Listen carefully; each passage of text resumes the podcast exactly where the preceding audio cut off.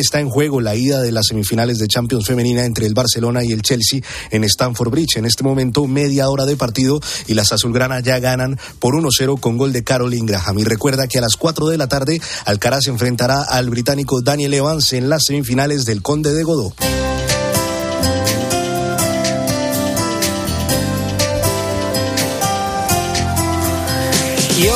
En el espejo, Álvaro Real, ¿qué tal? Buenas tardes. Hola, Iván, buenas tardes. La historia de los cinco mártires de la comuna. Sí, mira, estos cinco mártires fueron fusilados en mayo de 1871 en París. Entre ellos destaca una figura, una historia. La vamos a contar, la del padre Henry Planchard.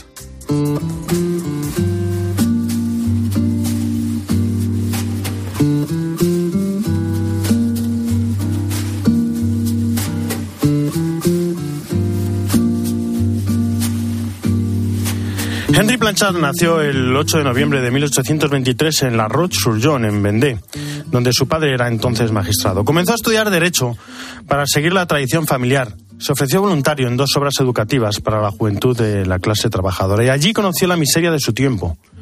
Vio las trágicas situaciones económicas que vivían, pero lo que más le impacta es la miseria moral y espiritual de todo un pueblo y de toda una juventud.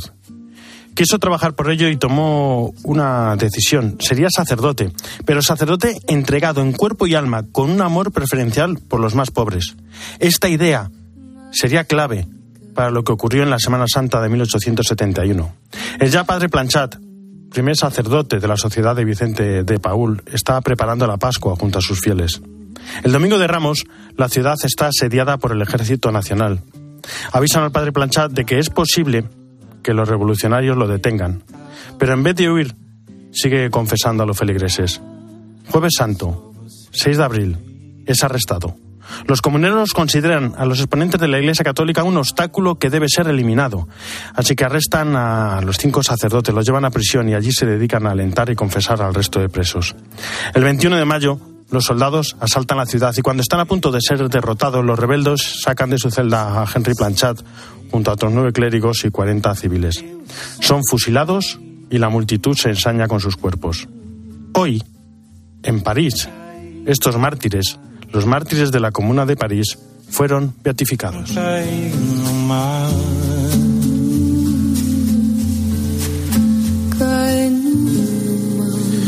Jesús Aquistán, ¿cómo estás? Muy buenas tardes. ¿Qué tal, Álvaro? Buenas Qué impresionantes son las historias de los mártires, siempre, siempre esas historias Pues mira, de, siempre de, esperanza, perdón, de esperanza. de esperanza y de alegría. Fíjate como hoy hablamos de noticias. Hoy, el tercer domingo del tiempo de Pascua, pues nos habla de noticias. ¿Cuáles son las noticias?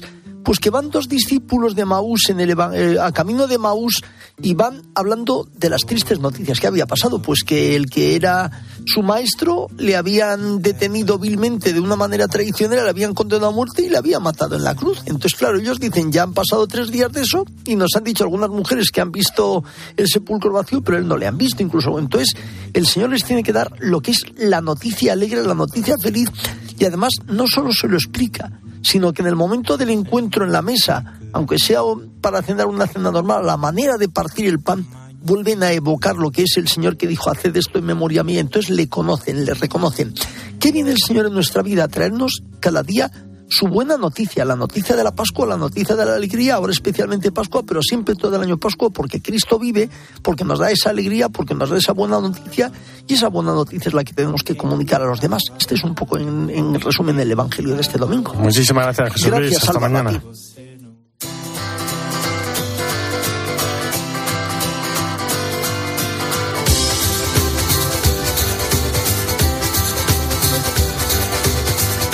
Tagliato i miei capelli e ci ho fatto una coperta. Te lascio sopra il letto che ti possa riscaldare. Y seguimos hablando de la Pascua, de la gran Pascua que celebraban los españoles en Roma. Cristina Sánchez, ¿cómo estás? Buenas tardes. ¿Qué tal Álvaro? Buenas tardes. Pues mira, esta vez te voy a contar una curiosidad romana. En, entre el siglo XVI y el XVIII, los españoles en Roma eran conocidos y reconocidos por las fastuosas fiestas de Pascua que se organizaban en plena Plaza Navona, lideradas por los fieles españoles de la antigua iglesia de Santiago y San Ildefonso. Había música, había luces, había fuegos artificiales, había estructuras creadas ex profeso para el evento y a ella acudían obispos, personalidades y el pueblo llano, multitudes. Te cuento un poco la historia. La iglesia de Nuestra Señora del Sagrado Corazón en plena Plaza Navona pues hasta el año 1818, cuando fue abandonada en favor de la iglesia de Santa María de Montserrat, la iglesia que hoy es la iglesia de los españoles, pues esta iglesia anterior, la del Sagrado Corazón, formaba parte de un gran complejo asistencial y residencial que se llamaba Santiago de los Españoles. Fue fundado en 1450 para acoger y para atender a la comunidad de expatriados de soldados y de peregrinos que acudían a Roma a celebrar el Año Santo.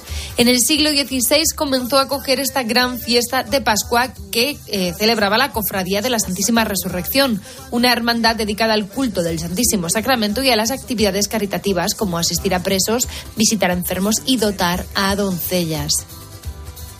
¿Cómo me hubiera gustado estar allí, Cristina? Cuéntanos cómo era esa gran fiesta. Bueno, pues la noche del sábado santo una solemne procesión salía de la iglesia de Santiago de los Españoles y recorría toda la plaza en el sentido contrario a las agujas del reloj. Arrancó en 1579 y se repetía todos los años. La plaza se convertía en un gran teatro al aire libre.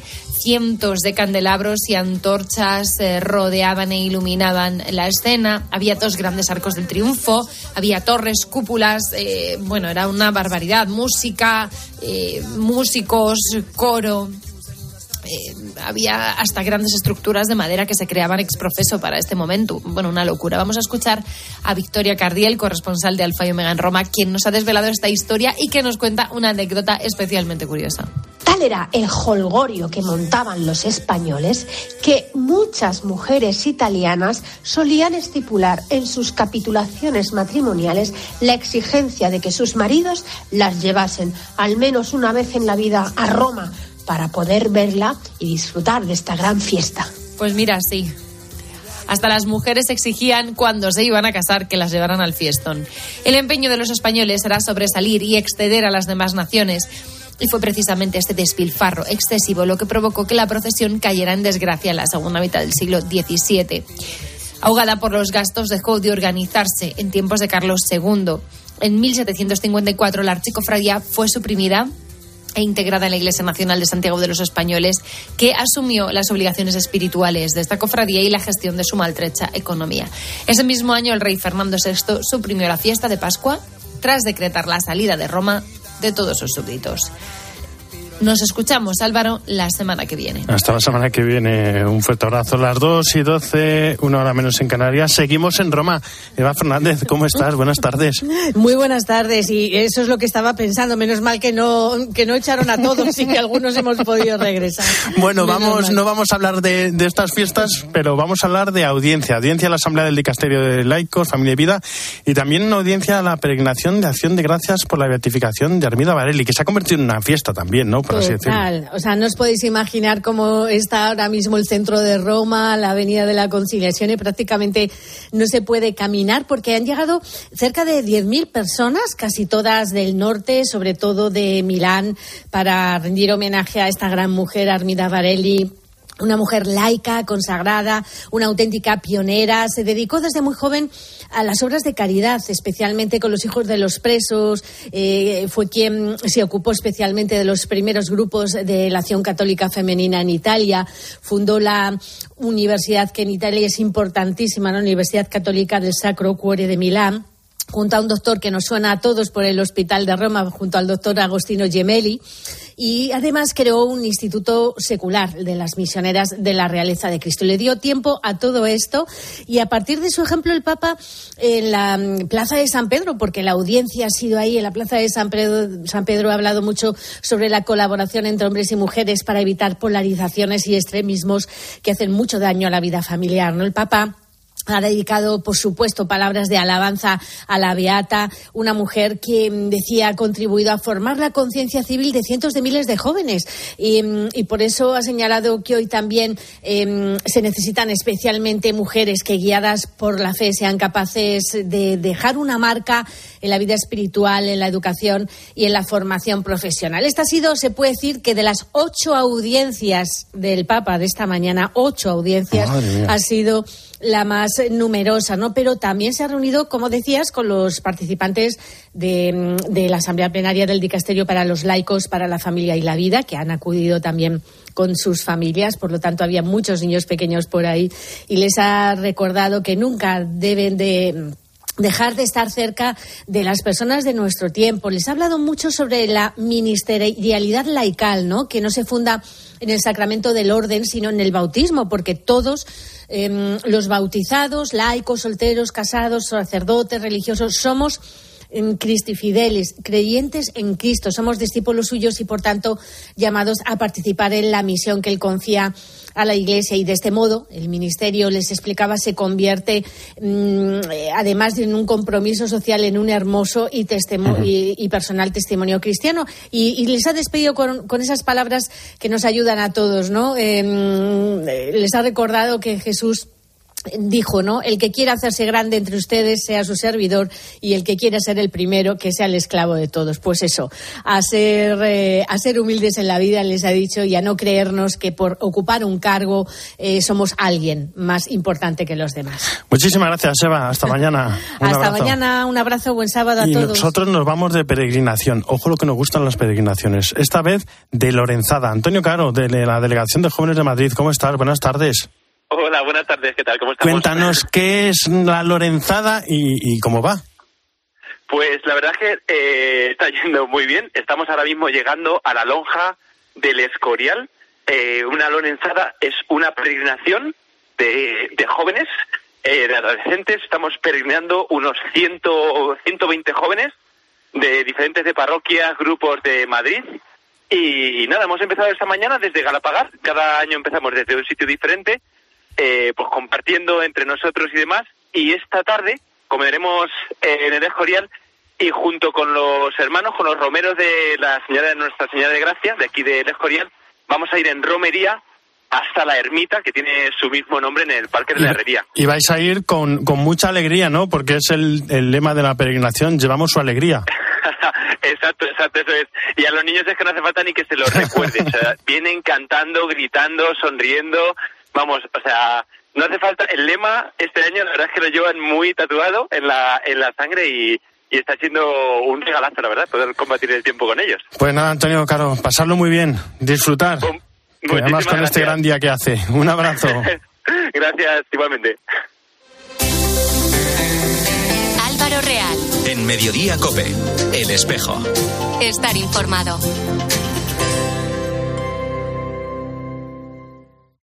Según el EGM, Carlos Herrera sigue siendo el referente en las mañanas radiofónicas con casi 2.700.000 oyentes que cada día, como tú, buscáis rigor, el mejor análisis y el mejor entretenimiento. ¿Por qué hay que atender ese dato? Porque ahí se engloban Gracias a ti, según el EGM, en el último año Carlos Herrera sigue siendo líder en el prime time radiofónico y es el comunicador más escuchado hora a hora de 6 a 11 de la mañana. ¡Ay, qué ilusión! Señora. Qué ilusión hablar con vosotros, madre mía, lo escucho todos los días. Gracias, señora. Por eso, te decimos gracias por escucharnos y por seguir confiando en Carlos Herrera. Álvaro Real. En Mediodía Cope, El Espejo. Estar informado.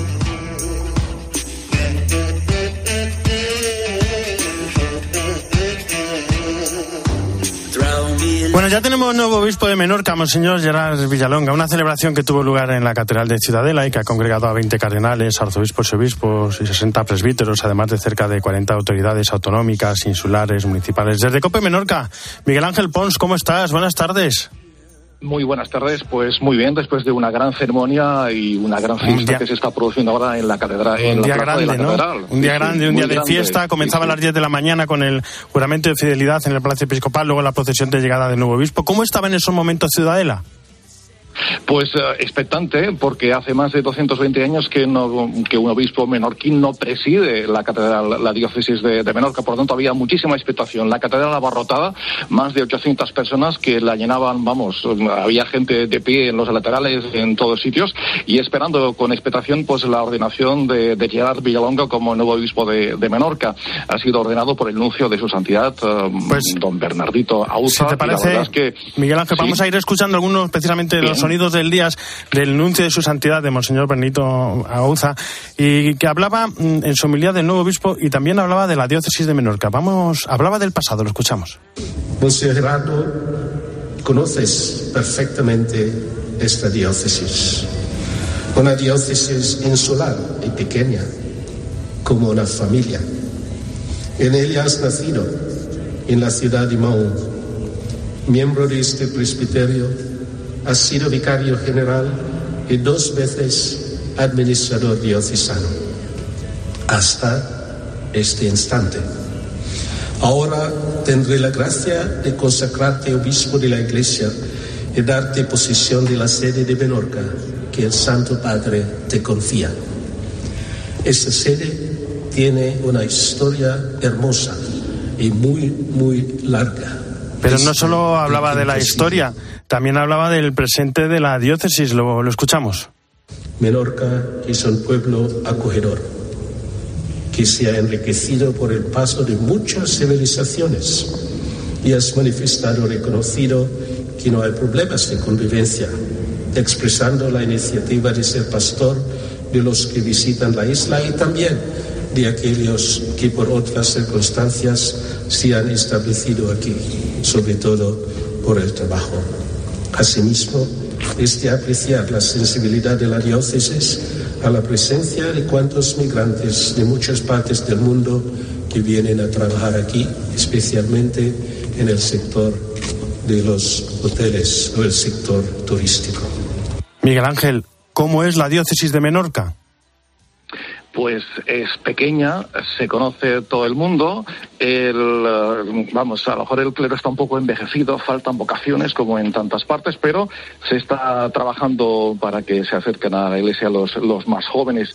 En Gerard Villalonga uh, conoce muy bien esta diócesis porque ha estado todo, todo, su, todo el tiempo que es sacerdote, ha estado en Menorca, ha sido becario general en varias ocasiones, también ha sido pues delegado de, de, de, cuando no ha habido obispo, ha sido el el administrador diocesano, conoce muy bien la isla, como digo, es uh, un buen colaborador de, de, COPE, muy campechano, muy cercano, ha participado algunas veces en las fiestas de Menorca montando a caballo, que es una cosa muy curiosa para un sacerdote, pero aquí es típico, y, y nada, pues... Y hay un, hay un tema, hay un tema muy bonito, el nuncio lo explicaba ¿no? en, en, en la humildad, lo vamos a escuchar, ¿no? cuando hablaba de esa, de esa vocación tardía o no de Monseñor Gerard Villalonga, lo escuchamos. Usted ha dicho no hace mucho en una entrevista que lo suyo no fue una vocación tardía, sino un ingreso tardío en el seminario en Astorga. Pero desde niño siempre había manifestado que quería ser o maestro o cura. Y claro, le decía que ahora de alguna manera se juntan las dos vocaciones. Lo vamos a escuchar. Ser un buen evangelizador quiere decir un buen maestro, ya que la evangelización es su prioridad absoluta, serías y nosotros esperamos y nosotros confiamos que usted, don Gerardo, será un buen y gran maestro. Bueno, eh, Miguel Ángel, será un buen maestro, seguro será un buen maestro, además es un buen amigo de, de la casa de, de, la COPE y como decía el Nuncio, en Menorca no hay conflictos entre, entre inmigrantes y la gente local. Muestra de ellos que ahora, después de la celebración en la plaza de la catedral, que estaba abarrotada, había una muestra de bailes folclóricos menorquines y de bailes folclóricos de países latinoamericanos. O sea que aquí bueno, todos hermanos. Vamos a escuchar las primeras palabras de, del nuevo obispo de Monseñor Gerard Villalonga. Uh -huh. En ellas, pues agradecía a todos los presentes y, y destaco un consejo que, que me gustó, que, que decía que le daría a su madre. Creo que fue un momento muy entrañable la ceremonia. Molt bé, pues la meva mare me diria lo siguiente. Me diría, Gerardo, acuérdate de los pobres. Visita a los enfermos. La seva era ma mare. Per tant, jo vull donar les gràcies perquè va posar aquest amor tan gran en el meu cor i que Déu me doni forces per ser fidel en aquesta gràcia, aquesta vocació que hi he rebut. Cuando estaba, cuando estaba viendo en 13 la ceremonia, me preguntaba Miguel Ángel, ¿y para qué tiene el, el obispo papeles en la mano si lo está improvisando todo? Exactamente, al final ha reconocido que no había dicho nada de lo que tenía preparado y escrito, ha improvisado totalmente. Es que él es así, o sea, no, es tal cual. Eh, el, el, el, Gerardo que todos conocemos mm, como sacerdote, como, como colaborador de COPE, uh, como amigo, pues es que es así y será así, siendo obispo igualmente. Me gustaba mucho también cuando, cuando decía a la gente para, para los saludos y decía, pero bueno, eh, yo quiero incluir a todo el mundo, ¿no? Pero, pero si los que me vais a ver luego esta tarde o me vais a ver el viernes, no hace falta que paséis todos. Exactamente. Es que, es que es muy cercano y muy, y muy campechano. Y claro, al estar la barrotada la catedral, pues haber pensado, hombre, como vengan todos, vamos a acabar aquí hasta las 4 de la tarde. Y, y es verdad, mañana tienen la primera misa en Monte Toro, en el santuario de Monte Toro, y la semana que viene eh, tiene uh, el viernes, ¿no? en Mahón. El viernes el, día 28, exactamente, exactamente, que él es natural de Mahón, va a firmar en el libro de honor del ayuntamiento y luego pues misa en Santa María, que está justo al lado, y al final una fiesta también popular en la, en la plaza del ayuntamiento. En fin, que tenemos unos días muy ajetreados. Pues Miguel Ángel Pons, muchísimas gracias. Por, por, estar con nosotros y por acercarnos, dejar de acercarnos de alguna manera a Menorca. Un fuerte abrazo. Gracias, buenos días. Qué bonito es verte, cariño mío. Qué bonito sueñas entre suspiros. Qué bonito amarte, sentir y besarte. Es tocar el cielo al respirarte. Qué bonito es verte, cariño mío. Qué bonito sueñas entre suspiros. Qué bonito amarte, sentir y besarte, amor. Eres un coquito mío. No lo sabes, pero tienes la verdad. Eres todo desafío, aprendiendo cada pasito que das. Eres un y terminamos con una gran noticia en favor de la vida. Maya Alcudia, ¿cómo estás? Muy buenas tardes. ¿Qué tal Álvaro? Muy buenas tardes. Desde la Fundación Síndrome de Down en Madrid llevaban tiempo pidiendo la creación en España de un instituto médico similar al que existe en París, puesto en marcha por la Fundación Jérôme Lejeune, que recientemente se ha convertido en realidad. Se trata del cuarto instituto médico puesto en marcha por esta fundación en el mundo, que va a permitir abordar los problemas de salud añadidos que sufren las personas con discapacidad intelectual de origen genético y mejorar su vida. Se prevé que puedan realizarse en él unas 4.000 consultas al año. Los padres de hijos con síndrome Down saben de lo complicado que resulta conseguir atención médica adaptada a la discapacidad intelectual. Hay pocos centros especializados, unidades donde atender de forma específica a estos pacientes. La madre de una chica de 18 años con síndrome de Down, Dominica Fernández, manifiesta su alegría por esta iniciativa. Al decirme que se abría el centro médico Jérôme Lejeune en Madrid, ha sido pues un momento de mucha tranquilidad, de saber que vamos a volver a estar bien atendidas, con todas las pruebas hechas y además siempre en el momento en que más posibilidad hay de que empiece una, pues una determinada enfermedad, una cardiopatía, un desarreglo de tiroides, tienen momentos en su vida donde esto ocurre con más probabilidad y eso lo saben en un centro muy especializado.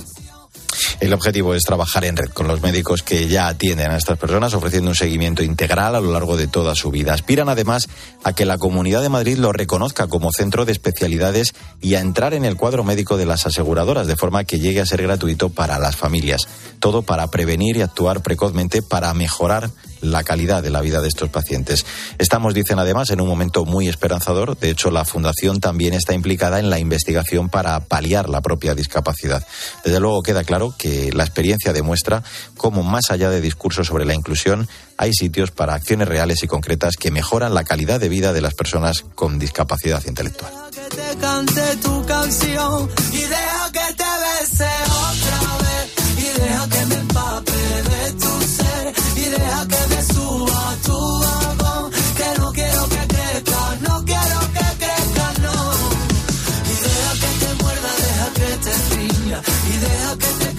Muchísimas gracias, Mario. Hasta la semana que viene.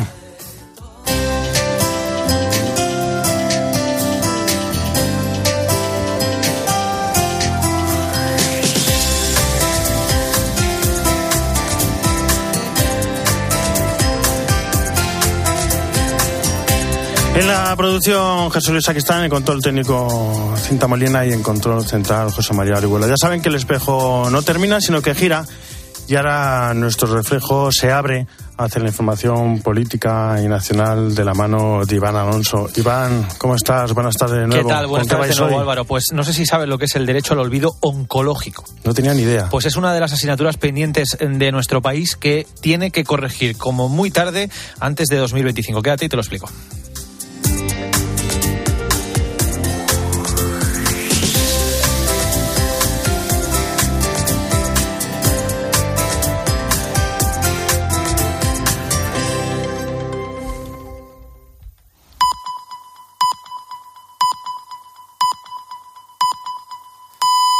Dos y.